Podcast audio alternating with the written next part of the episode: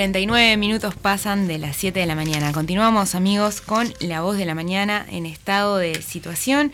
Bueno, vamos a hablar de, de un tema que nos compete a todos como país agropecuario, que somos como país ganadero y con una gran tradición al respecto. Vamos a hablar del tema de la carne, que bueno, hace unos meses justamente se puso sobre, sobre la mesa eh, el tema de la carne sintética y hasta dónde podía llegar realmente, hasta dónde podía ser una realidad o no.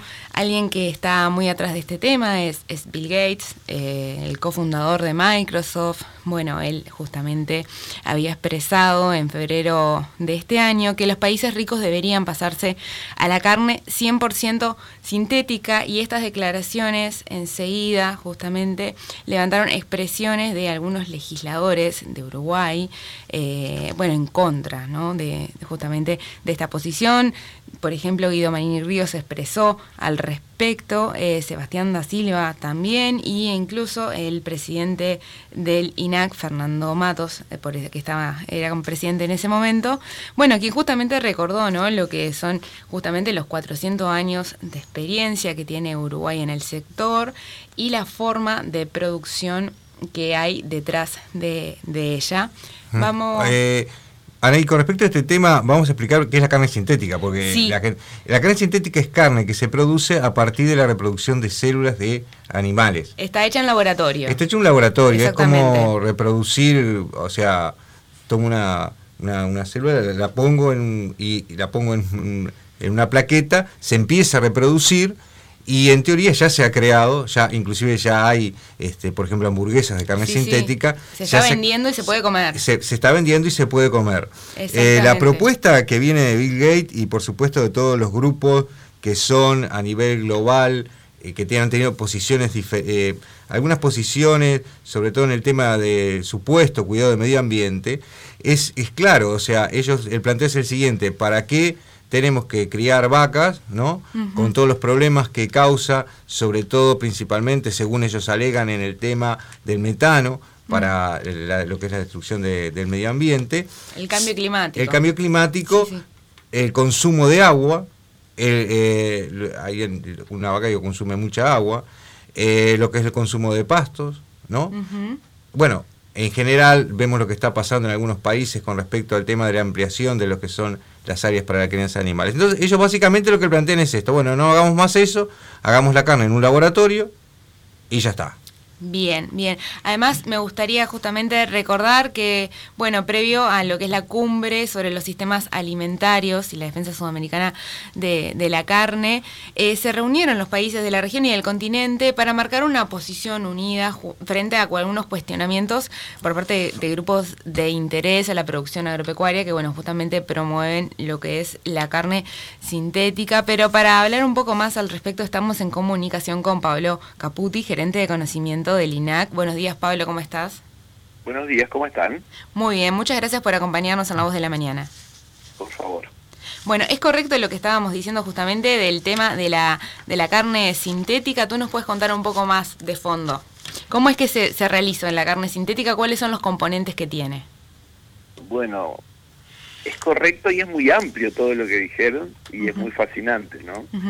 Este, porque hay dos, dos cosas grandes que han mencionado, que son todo el problema de los sustitutos cárnicos y a su vez la cumbre de las Naciones Unidas sobre, sobre la alimentación que va a ser en, en septiembre, que tuvo una precumbre ahora en julio en Roma, en, en FAO, y previamente en junio lo, lo que llaman los diálogos nacionales, y dentro de todo ese proceso que está ocurriendo en todo el mundo hacia unas propuestas mirando al 2030 y, atacando los objetivos de desarrollo sostenible de Naciones Unidas, hay algunos que tienen que ver con la alimentación, ¿no? Porque si miramos los tres primeros, son 17.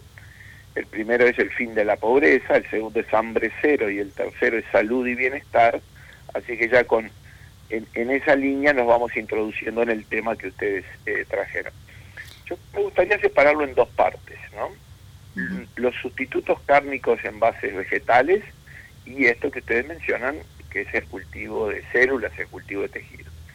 Sustitutos vegetales de la carne o intentos de sustitutos vegetales de la carne existen hace 120 años, 122. primeras patentes de Kellogg's, que es una compañía muy bien conocida por por elaborar cornflakes en base a bueno al maíz, este, lo que muchas personas desayunan, son del año 1899, es decir, ya hace 120 años la industria de alimentos ha estado eh, intentando producir sustitutos cárnicos y hay muchísimos desde esa época que tienen su lugar, un lugar acotado dentro de lo que es la, la alimentación del mundo, ¿no? Eh, así que eso existe y, los últimos ejemplos de eso son las hamburguesas vegetales, eh, algunas más simples que en, Uruguay se existían y otras que, son más eh, elaboradas en otros países, de, par de, firmas que se llaman Beyond Meat o Impossible Burger o, o, de ese tipo. Eso es una cuestión. Lo otro es lo que ustedes mencionaban, que es intentar elaborar eh, en base a cultivo de células, cultivo de tejido, eh, sustitutos cárnicos, eh, lo que sería carne sintética o, carne artificial, y en eso es decir, donde la legislación nacional se paró muy fuerte y dijo, definitivamente eso no, no es carne, eh, por la forma que se produce y también por las por, toda otra serie de consideraciones. ¿no? Perfecto. Y además, detrás de esto justamente está el tema de que, bueno, en realidad uno de los objetivos que, que persigue es el tema de, la salud, pero qué tan sano puede ser justamente un producto hecho en un laboratorio, ¿no? Claro. Ahora, una consulta. Eh, ¿Varía un poco o, o en qué afectaría una implementación, digo, masiva en cuanto al tema de este tipo de carne, digo, el día que se llegue a producir? lo que puede ser eh, la, la, parte de producción de animales. Porque no va a haber siempre un sector que prefiera comer lo que es una carne natural.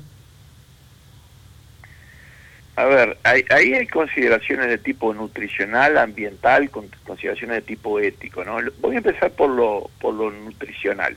Nosotros consumimos carne como, como especie hace miles de años, es decir, es un producto que sabemos exactamente cómo funciona en nuestro organismo, ¿no? hemos alargado la expectativa de vida de las poblaciones del mundo. En Uruguay estamos llegando a cerca de los 80 años y está bastante demostrado científicamente que el mayor consumo de proteína animal natural eh, alarga la expectativa de vida y en algunos países incluso promueve el desarrollo físico. ¿no? En el caso de Japón es paradigmático en eso, aumentó más de 10 centímetros la estatura de la población cuando pudo disponer después en la posguerra de, proteína animal de calidad. Eso que, ¿por qué hago esta mención de que alarga la cantidad y la calidad de vida y el desarrollo y la complexión física? Porque la carne natural cumple una función nutricional esencial. En los primeros mil días del niño, cuando está con, eh, cuando lo concibe, cuando se lo concibe y, los primeros años de vida, se forma el 90% de lo que es el cerebro y en ese momento la carne aporta, aparte de vitaminas, minerales, pero en particular el tema del hierro, eh, elementos sustanciales de, cantidad y de calidad de nutrientes, que si no están, después tiene consecuencias en el desarrollo este, psicomotriz y, neurológico. ¿no? Entonces, eh, hay una, una cuestión que es saciar el hambre, que es el primer nivel de la cuestión, pero el segundo nivel es la nutrición y, desde el punto de vista médico, las funciones. Nosotros sobre la carne natural tenemos todas esas certezas porque hace miles de años que la consumimos, hace cientos que la estudiamos y hace decenas que tenemos certeza sobre los metabolitos que la componen. Sobre las alternativas que se van haciendo, bueno, corresponde a quien lo elabora demostrar eso mismo que del otro lado está garantizado, ¿no?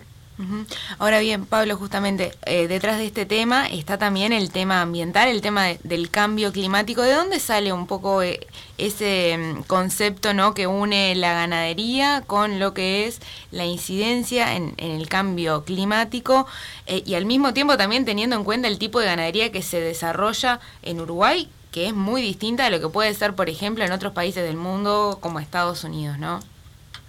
Yo creo que nace lamentablemente de una confusión y de una apresurada evaluación eh, científica, eh, más bien técnica, diría yo, no científica, del cambio climático. Ustedes recordarán que, que nosotros el primer elemento de cambio climático que, que mi generación, por lo menos, yo soy bastante grande, tuvo arriba de la mesa fue el agujero de la capa de ozono.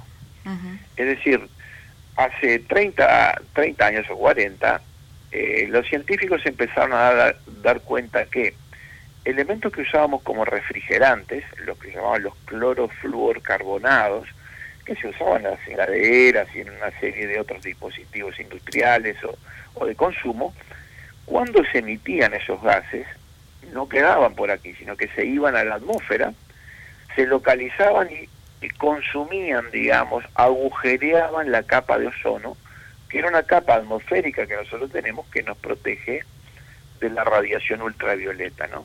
Eso fue lo primero que nuestra generación tuvo con, con certeza. Y, se acuerdan que se decía mucho que aquí en el sur sufríamos más el tema del agujero de la capa de ozono en el verano, digamos, sentíamos mucho más agresivo el sol y así empezamos a usar, si ustedes recuerdan, los protectores solares, ¿no? Cuando yo era niño nadie usaba protector solar, al contrario, usaban bronceador. La gente quería estar más quemada, no sé si lo recuerdan ustedes, ¿no? Este, la gente se ponía cosas para estar más bronceada. Se ponía aceite de coco. Aceite de coco. Muy interesante. Y, y hace quizás 20, 25 años empezamos a cambiar nuestra idea y dijimos, no, no, ojo, hay un agujero en la capa de ozono, esto es perjudicial para tu piel, te puede traer el día de mañana cáncer, y empezamos a subir los factores de protección, ¿no? 5, 10, 20, 40, prácticamente llegamos ahora a bloqueadores solares, ¿no? ¿Por qué hago esta referencia? Porque eso sí fue una evidencia científica ambiental y en relación con la salud sólida, firme, bien trabajada se eliminaron eh, los, los clorofluorcarbonados como una posibilidad de refrigeración. Todo el mundo tuvo que sustituir y tenemos hoy heladeras ecológicamente correctas. Ahora, esa es la experiencia buena. La experiencia no tan buena es esta del metano. En el año 2006 la FAO sacó un trabajo que se llamó La larga sombra del ganado, donde erróneamente afirmaba que la ganadería era responsable del 18% de los gases de efecto invernadero, mucho más que el transporte, que era eh, cerca de 14. Estaba mal hecho el cálculo, era un poco apresurado. Los que trabajamos en esto, en el mundo, eh, reclamamos, en particular en la Universidad de Davis, Frank Milner, que es un, un asesor que trabaja con el Uruguay también, y la FAO, años después, en el 2010 reconoció el problema, en el 2013 recalculó y aquel 18% ya se transformó en un 14% en el 2013. Y nosotros creemos que cuando se haga bien la cuenta, que es compleja desde el punto de vista científico, eso va a seguir cayendo porque el metano, que es el principal problema, en realidad cicla y se degrada muy rápidamente, a diferencia del CO2, que es lo que emiten cuando uno eh, remueve el petróleo, el carbón, el gas y lo emite a la atmósfera, el carbono individualmente pesa menos, pero dura mil años en la atmósfera. Entonces, para ser sintético, yo creo que hubo una apresurada evaluación de la ganadería y de señalarla como responsable, y la ciencia está demostrando que el problema son las energías fósiles y que tenemos que cambiar nuestra matriz energética hacia un sistema ecológicamente sostenible. Claro, ahora usted considera de que puede ser compatible la coexistencia, digo tanto, o, cómo imagina un poco el futuro en cuanto a la coexistencia de este tipo de productos con lo que es, digo, la carne natural. Yo creo que es un tema, siempre yo soy por la libertad de elección de las personas desde que estén informadas. ¿sí? Entonces, por ejemplo, voy a poner un, límite a las cosas. Eh, nosotros teníamos claro todos que el cigarrillo hacía mal. Nadie podía pensar que el cigarrillo era eh, una cosa buena para la salud. Y había bastante evidencia científica de que se asociaba con el cáncer y otro tipo de enfermedades. Eh, sin embargo, no teníamos una legislación que protegiera y que frontalmente en las publicidades dijera, eh, cuidado, esto es un límite, ¿no? Hasta que se cambió la legislación a nivel del mundo. Lo mismo con la prohibición de eh, fumar en lugares públicos. Y si ustedes se fijan, eso que son regulaciones públicas, que no deberían afectar nuestra vida particular y privada, terminó afectando la vida particular y privada, porque ya es raro ver dentro de las casas de familia que la gente fume, algo que en mi generación era absolutamente normal. Es decir, ciertas discusiones, ciertos tratamientos comienzan en el ámbito público y a veces terminan afectando hasta las conductas privadas. En el caso de los alimentos, yo lo que creo es que hay que informar con mucha claridad de qué se tratan. Si algo tiene un exceso de azúcares, y tenemos problema, otra pandemia que es la diabetes, es bueno saberlo. Si algo tiene exceso de sodio y tenemos problema con la presión de la población, es bueno saberlo.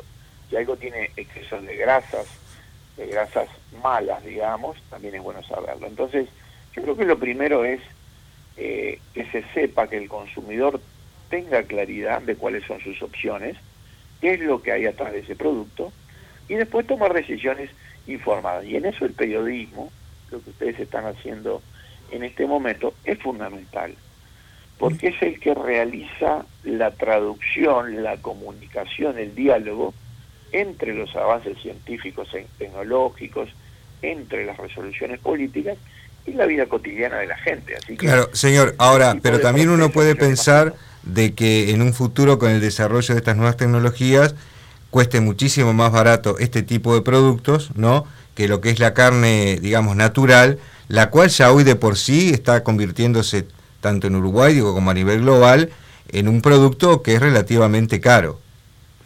Yo, a ver, ahí vamos a, matizar.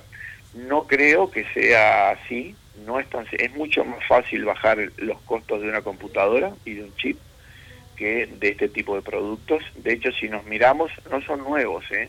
ya tienen 10 años y la promesa de bajar el precio eh, sigue estando allí. Por ejemplo, tú mencionabas la carne cultivada de, laboratorio, sigue siendo 250 dólares este, el, producir el kilo de, eso, ¿no?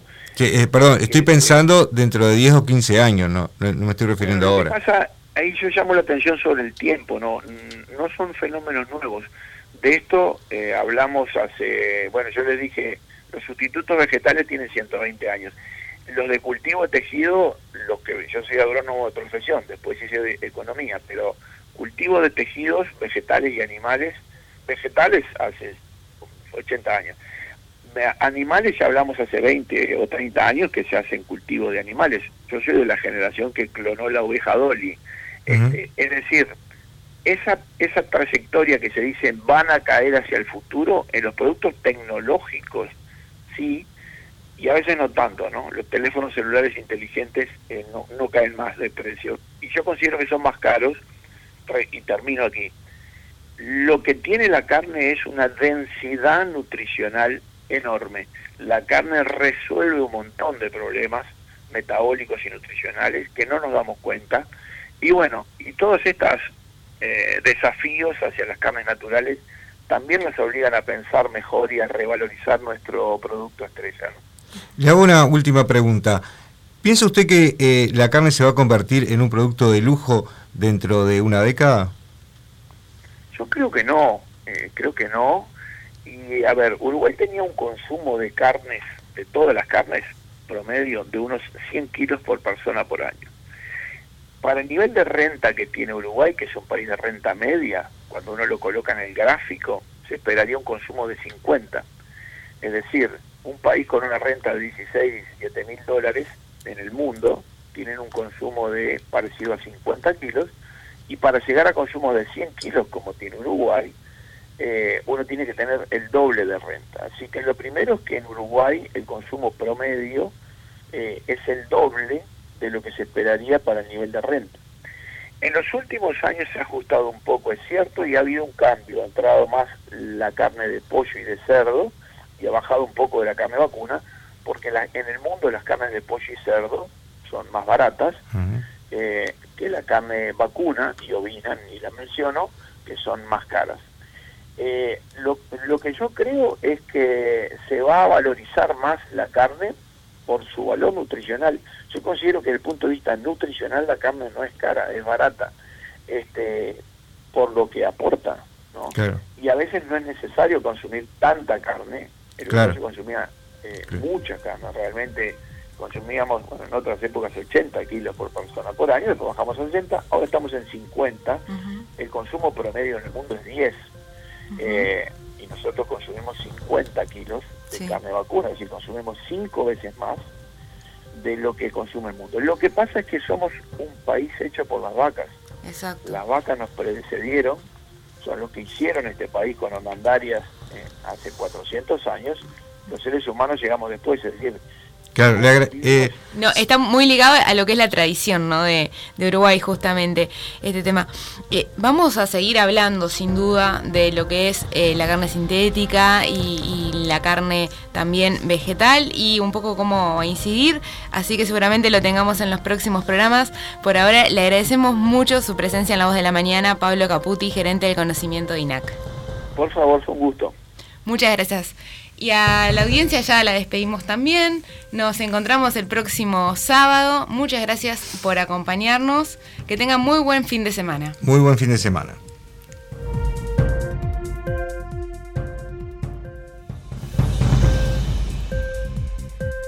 La voz de la mañana en estado de situación, con la conducción de César Barrios y Anaí Acevedo. Noticias, informes y entrevistas. Una producción de la mañana por Radio Oriental.